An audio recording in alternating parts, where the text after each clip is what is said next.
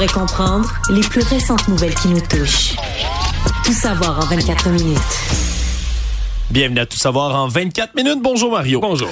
Grosse journée à l'Assemblée nationale, beaucoup de dossiers, mais celui qui retient le plus l'attention depuis quelques heures, mais c'est ce qui s'est passé dans la commission parlementaire qui va viser à euh, arranger le projet de loi qui va venir modifier le code de la sécurité routière. Puis alors que c'est un, une commission qui devait se dérouler, si on veut, sans grand feu d'artifice, mais un coup d'éclat qui est survenu alors qu'on a fait euh, entendre le témoignage d'un couple dont l'enfant a été tué là, suite à la conduite en état d'ébriété d'un chauffeur et qui est venu parler, raconter surtout leur histoire, mais aussi l'expérience qu'ils ont vécue lorsqu'ils ont tenté d'entrer en contact, selon eux, avec la ministre des Transports, Geneviève Guilbeault, pour leur parler de tout ça. Parce que ce qui est étudié en ce moment, entre autres, c'est d'abaisser la limite pour tenir le volant à 0.05. On se comprend? À 0.08. En fait, pour l'instant, c'est pas vraiment étudié. Là. La ministre n'a pas ça dans ses propositions. Eux souhaiteraient... Euh, déposer un amendement là-dessus. Oui, et le Parti libéral du Québec aussi souhaite ça. Donc, on, qu'on ajoute au projet de loi sur la sécurité routière ce volet, sincèrement, ce que je pense pas qui, va se faire. Ouais, puis je, je l'explique là, c'est pas de ramener la limite à point de 0.08 à 0.05. En fait, c'est qu'à partir de 0.08 et en haut, c'est criminel comme ça l'est mhm. déjà, mais entre 0.05 et 0.08, ce serait des amendes qui seraient données. C'est une infraction au code de la route. C'est pas, un, pas un geste criminel au sens du code criminel, de toute façon, ça serait le fédéral. Oui. Mais ça deviendrait... C'est ce qui est le cas dans d'autres provinces. Il y a des provinces où c'est déjà ça. C'est une infraction au code de la sécurité routière. La majorité, d'ailleurs, de ce que je voyais, mais après ça, c'est vraiment la manière dont on a tenté d'entrer en contact avec Mme Guilbeault qui est venue surprendre parce que ça a ramené... Euh, le squelette du placard, Mario, des dernières semaines, les fameux cocktails de financement de la CAC, parce qu'ils ont expliqué que lorsqu'on a tenté à plusieurs reprises ben, de rejoindre Mme Guilbeault, de rejoindre le gouvernement, on a fini par se tourner vers la députée de Soulanges, là, Marilyn Picard. Et là, elle les a Qui elle-même a perdu deux enfants. En fait, son fils puis son beau-fils. Oui, et dans un accident de voiture aussi de leur côté, dans des circonstances qui sont assez similaires. Bref, et là, on aurait communiqué, une personne du bureau de la députée de, de Soulanges aurait dit aux parents en question que s'ils voulaient rencontrer la ministre, ben, qu'il y aurait l'occasion dans un cocktail de financement. Et là, on comprend, c'est le même fameux problème des dernières semaines pour le gouvernement Legault. Cocktail de financement, 100 dollars la tête pour entrer. Et là, ben, eux disent... Mais ce qui est plus gros, c'est qu'ils l'auront pas juste dit, ben, vous seriez dans la salle, elle va être là, vous allez pouvoir peut-être peut-être même la... Il y aurait organisé un, petit deux minutes là, avec elle, une espèce de, de, rendez-vous tête à tête à l'intérieur du cocktail. Oui, quelques qui, minutes. Qui, empire le cas, là. Ouais, qui empire le cas surtout que ben ils étaient pas d'accord dans le couple parce qu'on les a reçus ici plutôt là à l'épisode de Yasmine Abdel Fadel là ce couple qui euh, est composé là donc de Antoine Bittard et d'Elisabeth Rivera qui ont dit ben t'es pas d'accord madame Rivera elle disait c'est une perte de temps on veut pas parler seulement quelques minutes c'est cher finalement ont payé se sont rendus puis aurait eu là selon leur témoignage même pas deux minutes avec Madame euh, avant qu'elle doive quitter. Et là, ben, on racontait cette histoire-là aujourd'hui en commission parlementaire, mais depuis, ça fait boule de neige, Mario, parce qu'il y a tellement d'éléments dans cette histoire-là qui touchent toutes sortes de dossiers chauds pour la coalition Avenir Québec depuis le début de la rentrée parlementaire. Mais qui touche surtout cette idée que, tu sais, faut que tu payes pour rencontrer un ministre. En même temps, il y a bout de mensonge là-dedans. C'est-à-dire que parce que là, je voyais Mme Guilbeault, on n'a pas besoin de payer pour me rencontrer. Je vais donner une règle générale. Je vais dire la vérité aux gens.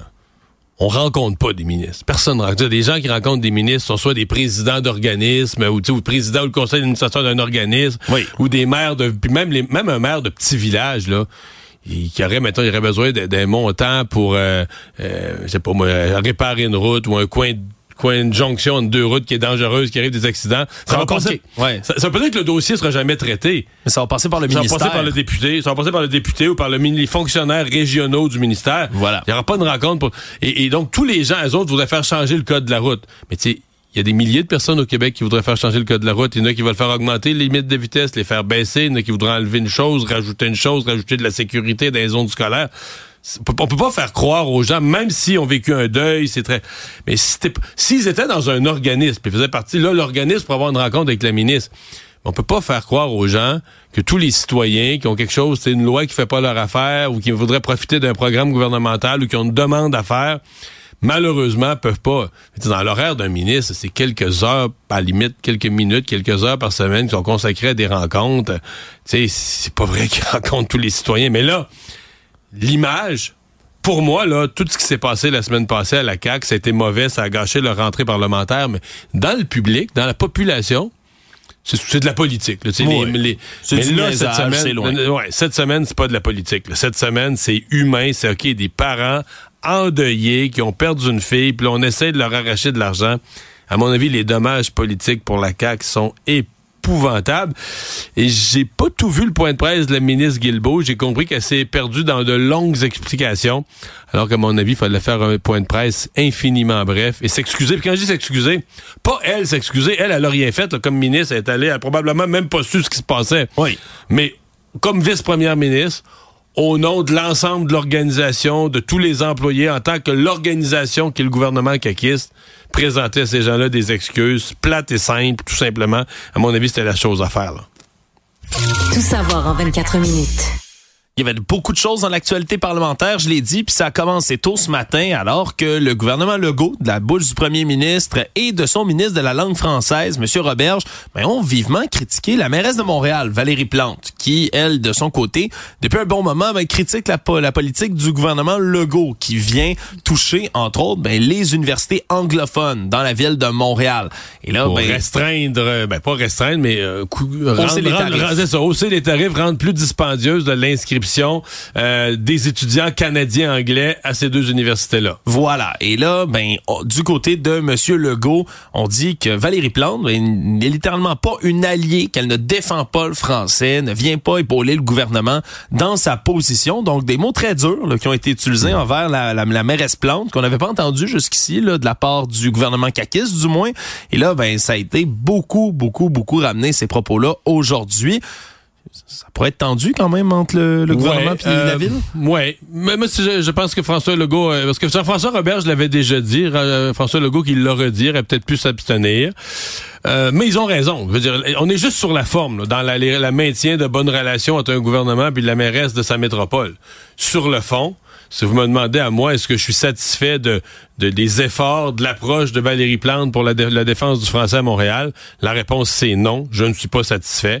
Euh, est-ce que je pense que dans ce cas-ci, les universités anglophones font pitié? Puis je suis pas Concordia, c'est mon université. Je suis un gradué de Concordia. Oui. C'est pas que je compte Concordia, mais ils font pas pitié. Ils ont eu un party ces dernières années. Ils ont eu un party d'inscription massive d'étudiants qui venaient de l'extérieur. Euh, ça a été payant pour eux. Les universités francophones ont rien eu de semblable comme party. Donc, c'était vraiment, là, McGill, Concordia, ils ont, joué là-dedans.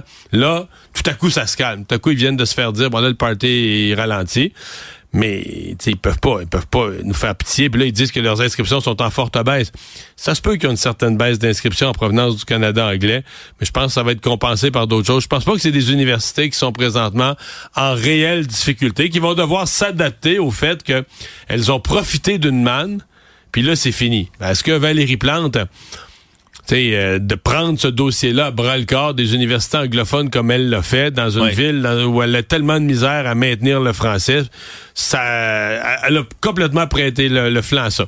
Sauf que je, me dis, on, on en parle du point de vue de la CAQ, mais du point de vue de Valérie Plante, il reste qu'elle se fait attaquer de partout. Là. Ouais, là, c'est. Ça vient de Pierre, Pierre Poilievre, incompétente. Elle est incompétente, mais pas la plus incompétente au de la Canada. Il y en a des plus au Canada. Un petit bon quand même. Et là, cette fois-ci, la CAQ, donc Mme Plante, qui doit se défendre, ça vient de partout, là, les attaques contre elle. Actualité. Encore une fois, à l'Assemblée nationale, il y a une motion qui a été adoptée à l'unanimité, comme quoi on ne se chicane pas sur tous ben les sujets dans, la, dans, le Salon Bleu. Cette fois-ci, c'est pour dénoncer de la censure contre deux livres d'autrices québécoises, Myriam Dagouzane-Bernier et Lise Gravel, qui ont vu leur bouquin non seulement être retiré d'une bibliothèque à Montréal, j'y reviendrai, mais surtout c'est l'image de ces livres brûlés aux États-Unis par une candidate là, au poste de secrétaire de l'État du Missouri, une candidate républicaine, on se l'imagine, Valentina Gomez, qui a installé, là, puis c'est devenu la mode, faut le dire, là, auprès de beaucoup de candidats conservateurs dans des États aux États-Unis. Là, euh, par exemple, quand il y avait une controverse autour là, de la porte-parole trans de Bud Light, tout d'un coup, tout le monde se mettait à tirer à coups d'M16 ou d'AK-47 des Bud Light dans un champ de tir avec des armes. Là, cette fois-ci, c'est quoi? Ce sont des livres qui traitent ben, de la sexualité pour les jeunes et on en avait là-dedans ben, un exemplaire, par exemple, du livre Tout nu, qui a été écrit justement là par Madame Myriam Dagouzan Bernier. Et là, c'est un livre qui était brûlé, là, ni plus ni moins. Là, Au lance-flamme. Au lance-flamme cette fois-ci. c'est loufoque, Un là. vrai de vrai Mais en lance-flamme. même temps, est-ce qu'on peut parler de censure? C'est un show politique. euh, C'est pas une censure que. Tu sais, l'Assemblée nationale, euh, je pense que c'est Québec solidaire qui a voulu faire un petit spectacle avec ça. Puis les autres ont embarqué parce qu'ils voulaient pas être en porte-à-faux, mais je veux dire, on peut rien faire contre une candidate au poste de gouverneur dans un État américain qui tire du lance-flamme sur quelque chose. Ouais, peut-être plus le symbole, hein. Ouais, ouais, ouais, je des- comprends, là, mais c'est des pas, livres, c'est pas de la censure au sens qu'au Québec. Là. Dans l'autre cas, euh, une bibliothèque, bon, mais par contre, il y a un livre. euh, moi, j'ai vu une page là. C'est, j'étais mal là, de, de, de, de dire à des enfants qu'un peuple commet un génocide sur un autre peuple, sans contexte, sans explication.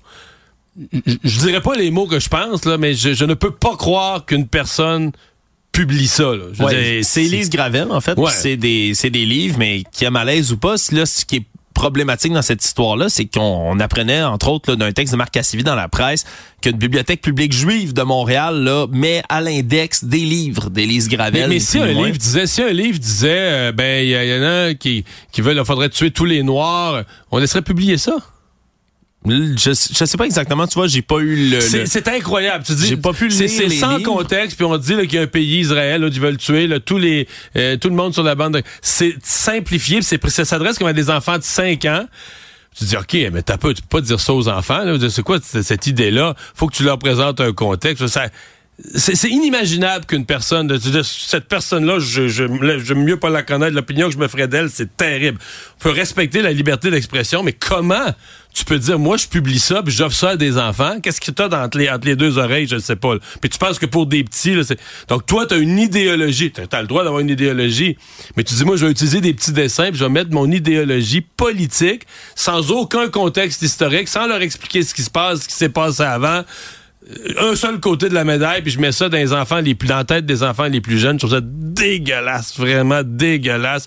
Fait que non, euh, oui à la liberté d'expression, mais qu'est-ce qu'on présente aux enfants? Je, je comprends qu'il y a des adultes responsables à un moment donné qui se demandent ce qu'on montre aux enfants. puis surtout que un contexte historique autour de ce qui se Ben passe ouais, à Gaza pas en bon Israël, sens, ça, là. ça, Ça a pas de bon sens. ça prendra un dictionnaire, une encyclopédie au complet pour oui, résumer mais là, tout tu, ça. tu mais- simplifies ça en un dessin, là, puis euh, les méchants, ça. les méchants, les bons, puis voici ce que c'est, puis les- tu dis aux enfants, lisez ça, c'est ça la vie. Si seulement c'était aussi simple. hein. Ben, en tout cas. Tout savoir en 24 minutes.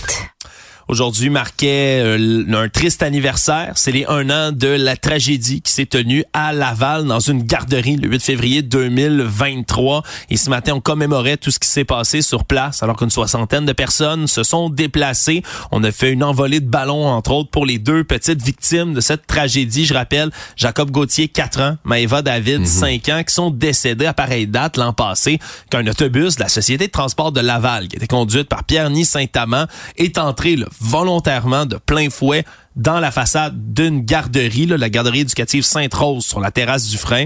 Et là, ben, on a maîtrisé cet homme-là qui était sorti du véhicule.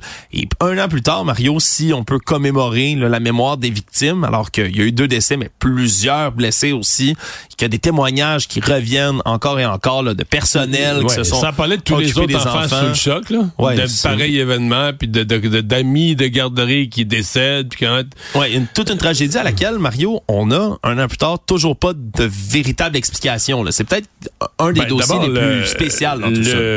Tout ce qui est évaluation euh, psychologique, psychiatrique de l'individu, du chauffeur, c'est toujours sous-scellé. D'abord, ça a été extrêmement long. Tu sais, devant les tribunaux, ça a été reporté, Ouais, reporté. Je pense qu'il était, toujours. il était à Pinel. Le Pinel demandait du temps de plus. Puis, comme tout était secret, on ne sait pas pourquoi, on ne sait pas qu'est-ce qu'ils ont découvert, à moitié découvert, quel questionnement ils ont eu. On sait rien. On sait juste que c'est sous-scellé encore aujourd'hui. Peut-être que ben là, l'enquête préliminaire, je pense, c'est au printemps. Peut-être qu'avec l'enquête préliminaire, le procès, on va en savoir un peu plus. Mais pour l'instant, c'est vrai que les gens vivent le deuil là. Dans... D'ailleurs, il y a une des mères qui a dit en entrevue qu'elle voulait assister aux procédures. Là. Oui. Qu'elle allait suivre, euh, je sais pas s'il y en a peut-être plus qu'une, mais qui voulait suivre le procès parce que cette, incomp cette incompréhension-là la fatiguait vraiment. Là. Ben, elle portait ça comme un poids. Puis on peut comprendre. Il y a, y a des il y a beaucoup de crimes qui sont euh, sans explication. on peut penser par exemple à l'attaque au véhicule bélier à Amkoui là, qui s'est passé sur le trottoir. On a commencé à comprendre que c'est probablement des enjeux de santé mentale là, dans ce cas-ci. Mm. Là aussi, on suppose, puisqu'il est à l'Institut Philippe Pinel depuis le début des procédures, il est encore détenu, le Pierre Saint-Amand. malgré tout, c'est difficile de comprendre comment quelqu'un fait ce geste-là dans une garderie. Là. Ce matin, là, en, revivant ça un an plus tard, j'arrive arrivé un peu plus tôt le matin, mais moi, quand je suis arrivé en onde, à 10 h à LCN, c'est le moment où commençait à circuler l'idée de dire, ben, c'est pas un accident. C'est peut-être pas un accident. fait, parce que les gens qui le voyaient, les gens qui arrivaient sur place, les journalistes disaient, ben là, un accident. Parce qu'au début, tu te disais, ben, la garderie, elle doit être dans une courbe, sais, une place où l'autobus a perdu le courant. Mais tu te dis, OK, mais elle est, comme, elle est comme complètement en dehors de la rue. Il y a une longue allée pour s'y rendre qui mène à nulle part ailleurs. Fait que les gens qui arrivaient, les journalistes qui arrivaient sur place, disaient, ouais, mais tu peux pas perdre le contrôle, tu peux pas. Non, c'est rapidement devenu étrange. C'est ça. Puis là, euh, après ça, quand les gens ont raconté, mais là, l'individu, le chauffeur était en crise. Et là, l'idée du geste volontaire, ben là, je me souviens, on s'en allait en onde, puis on se dit, mais là, geste volontaire, geste volontaire, un autobus de ville rentre dans une garderie, mais qu'est-ce qu'est-ce que c'est? Qu'est-ce qui se passe? C'est pourquoi? Qu'est-ce que c'est ça? Ouais, un homme sans antécédents, avec une famille aussi. Non, c'est vraiment une histoire complètement, complètement étrange. Mais un an après, on est à peu près encore au même point, là, pour ce qui est de la, de la des explications ou de la compréhension. Quoi que ça, ça va toujours rester incompréhensible, mais. Ouais. Quand même, là, des fois, tu peux finir par un peu. Mais euh, on, cherche un sens, hein? C'est proprement humain de chercher un sens quand, particulièrement quand il y a une tragédie comme celle-là qui vise des enfants qui, on se comprend, n'avait rien fait à Monsieur euh, Pierre Saint-Amand. Euh, vraiment, là, on a... Puis après, euh, sais, il frappe dans un mur. Fait que lui, comme consciemment, il frappe au hasard dans un tas d'enfants, point, là, sans savoir ça, c'est qui, quoi. Incompréhensible. Puis bientôt, on espère, au procès, au moins, on aura peut-être là des, des éclairs d'explication, début de réponse. Aujourd'hui, le premier anniversaire, malheureusement, de cette tragédie. Savoir et comprendre, tout savoir en 24 minutes.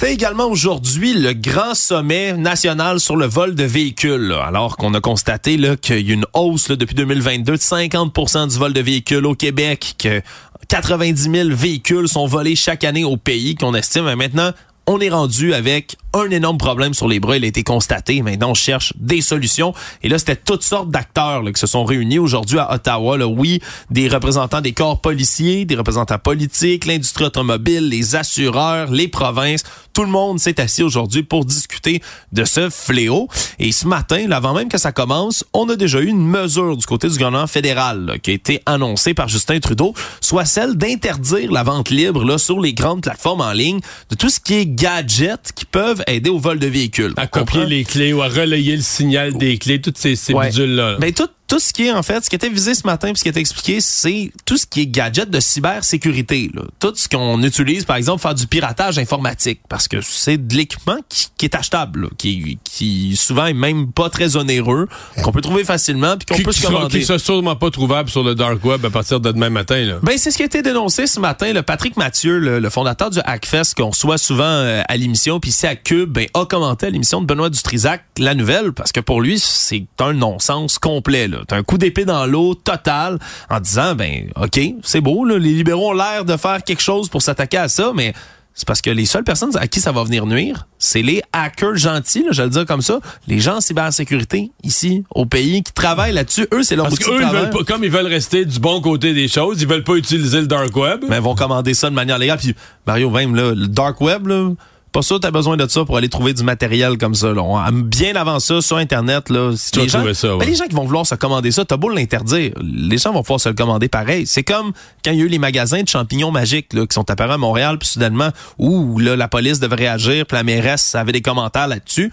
Euh, se commander des champignons magiques des, du BC, là, de la Colombie-Britannique, trois clics à peu près, ça arrive à ta porte dans deux jours. Euh, OK, c'est illégal, mais il y a pas ce Canada vérifie rien. La police arrête pas le monde là-dessus. Fait qui va faire respecter cette règle-là, cette loi-là, si c'est mis de l'avant? C'est ce qui a été dénoncé aujourd'hui. Peut-être plus sérieux, c'est les 28 millions là, pour donner de l'équipement puis du personnel à l'Agence des services frontaliers, entre autres au port de Montréal, je l'espère. Euh, je retiens aussi la volonté annoncée, mais ça, c'est pas précis, de rendre plus sévères les peines. Mais là-dessus, on est obligé de ramener euh, Justin Trudeau euh, c'est pas comme le reste. Dans le cas des peines, on est obligé de ramener Justin Trudeau à ses propres actions. Oui, c'était ses engagements. Ben oui, le gouvernement Harper avait rendu plus sévères les peines pour toute une série de crimes dont celui-là. Et on a martelé là que c'était trop sévère, que ça avait pas de bon sens, que le gouvernement peu avait enlevé de la discrétion aux juges pour donner des peines à domicile, puis des peines moins sévères. Puis là, on avait certains sous-groupes de, certaines communautés qui étaient surreprésentées en prison. On a faut qu'il y ait moins de monde en prison. Et donc, le gouvernement Trudeau a fait un chantier de plusieurs années pour repasser des projets de loi pour rendre les sentences de prison moins sévères ou les sentences tout court moins sévères enlevées de la prison et les vols d'auto sont passés dans l'eau. Les vols d'auto sont passés dans l'eau. Donc, les peines de prison ou les, sanctions moins sévères, c'est une action, c'est pas comme un accident ou quelque chose qui a été oublié de, de vieilles lois à travers les décennies. Ce sont des actions volontaires et récentes du gouvernement en place. Alors, je ne sais pas comment ils vont faire pour revenir en arrière. Est-ce qu'ils vont carrément avouer leur erreur ou est-ce qu'ils vont faire semblant? Mais ça, c'est ce qui est resté pour moi aujourd'hui, le, grand flou. Pour le reste, ben, on se croise les doigts. On va surveiller les annonces qui vont être faites dans les semaines à venir. Économie. Autre journée, autre mauvaise nouvelle dans le milieu des médias. Aujourd'hui, c'est le géant des télécommunications BCE qui a annoncé la suppression de près de 4800 emplois. C'est à peu près 8 9 pardon, de ses effectifs, mais surtout la vente de 45 des 103 stations de radio régionales que le groupe opère. Et c'est des énormes coupes qui vont s'opérer dans ce milieu-là. Des coupes qui n'ont pas plu du tout à la ministre du patrimoine canadien, Pascal Saint-Onge, là, qui a mal réagi aujourd'hui en disant que c'était une décision extrêmement décevante parce que dans leur décision, du côté du genre des télécommunications et de Bell Media, on explique que c'est les réglementations, les décisions gouvernementales qui alourdissent le fardeau de leur entreprise et qui font en sorte qu'on est obligé d'opérer ces couples-là qui vont ramener de l'argent dans les poches des investisseurs autour de la compagnie. Mais là, Mme Saint-Onge, elle, a dénoncé le fait, entre autres, mais qu'il y a eu toutes sortes d'allègements fiscaux qui ont été donnés à ce groupe-là pour garder les bulletins de nouvelles vivants, garder les stations de radio. parce que les coupes des bulletins de fin de semaine, les coupes des bulletins régionaux. Euh, c'est des grandes coupes médiatiques qui sont faites là, à l'intérieur de ce groupe-là. Et même du côté de Mme Saint-Onge, on dit c'est un drôle de moment pour commencer des coupes et dénoncer les problèmes, les lourdeurs euh, de, notre réglementation, alors que le CRTC est en ce moment en train de revoir sa réglementation. Donc, euh, ça a été dénoncé aujourd'hui, mais ça vient quand même s'ajouter à la longue liste des coupures médiatiques, malheureusement. absolument. Le monde. Ce matin, les avocats de Donald Trump étaient devant la Cour suprême, tout ça pour contester l'inégibilité du président américain, du, moins de l'ancien président américain, pour le prochain scrutin. Je répète, euh, résume un peu plus ce qui s'est passé le Colorado, le Maine, entre autres, les deux États américains, eux ont décidé de retirer le nom de Donald Trump du futur bulletin de vote parce qu'il, selon la loi américaine, ben, a tenté de fomenter une insurrection, hein, le coup du 6 janvier 2021 devant le Capitole. Et là, ben, c'est devant la Cour suprême, puisque ça a été contesté par le camp Trump. Tu sais que les partisans de Trump, je voyais aujourd'hui sur les réseaux sociaux, disent qu'il n'y a rien arrivé ce jour-là. C'est pas une insurrection. Non, c'est une petite manif. Une petite manif qui a comme dégénéré parce que la sécurité l'a mal géré. Oui. Mais rien qui concerne le président Trump lui, il a pas voulu ça. Là. Il y a eu une petite manif, ça a mal tourné. Voilà, c'est ce qui était répété aujourd'hui par M. Trump. Qui, dis, ouais, il me semble que c'était pas ça. Là. Ben oui, puis comme ça lui arrive de temps en temps, M. Trump s'est même lui-même enfargé dans ses mots en reprenant le terme insurrection, disant c'est une insurrection qui, avait bien du sens. OK. il a même repris ces termes-là aujourd'hui. Donc, c'est spécial. C'est devant la Cour suprême. Évidemment, il n'y a pas de décision qui a été rendue sur le banc aujourd'hui directement par les juges. Donc, ils vont prendre ça en délibéré. Mais moi, je pense que c'est, de toutes les causes, c'est celle qui a le plus de chances de gagner. C'est-à-dire que les juges vont même bon, il y a le droit là, je le sais, mais les juges au fond d'eux-mêmes vont se dire est-ce qu'on peut c'est celui là, que une partie de la population veut. S'il est battu aux élections, il sera battu. Mais est-ce qu'on peut retirer son, son nom du bulletin de vote? Là, le geste serait tellement extrême, serait tellement lourd de portée que j'ai comme le sentiment que les juges vont trouver une façon euh, d'éviter ça. À mon avis, c'est la cause. Dans plusieurs autres causes, je vois pas comment il peut gagner, mais celle-là, j'ai l'impression que ses chances sont meilleures. Résumé l'actualité en 24 minutes, c'est mission accomplie.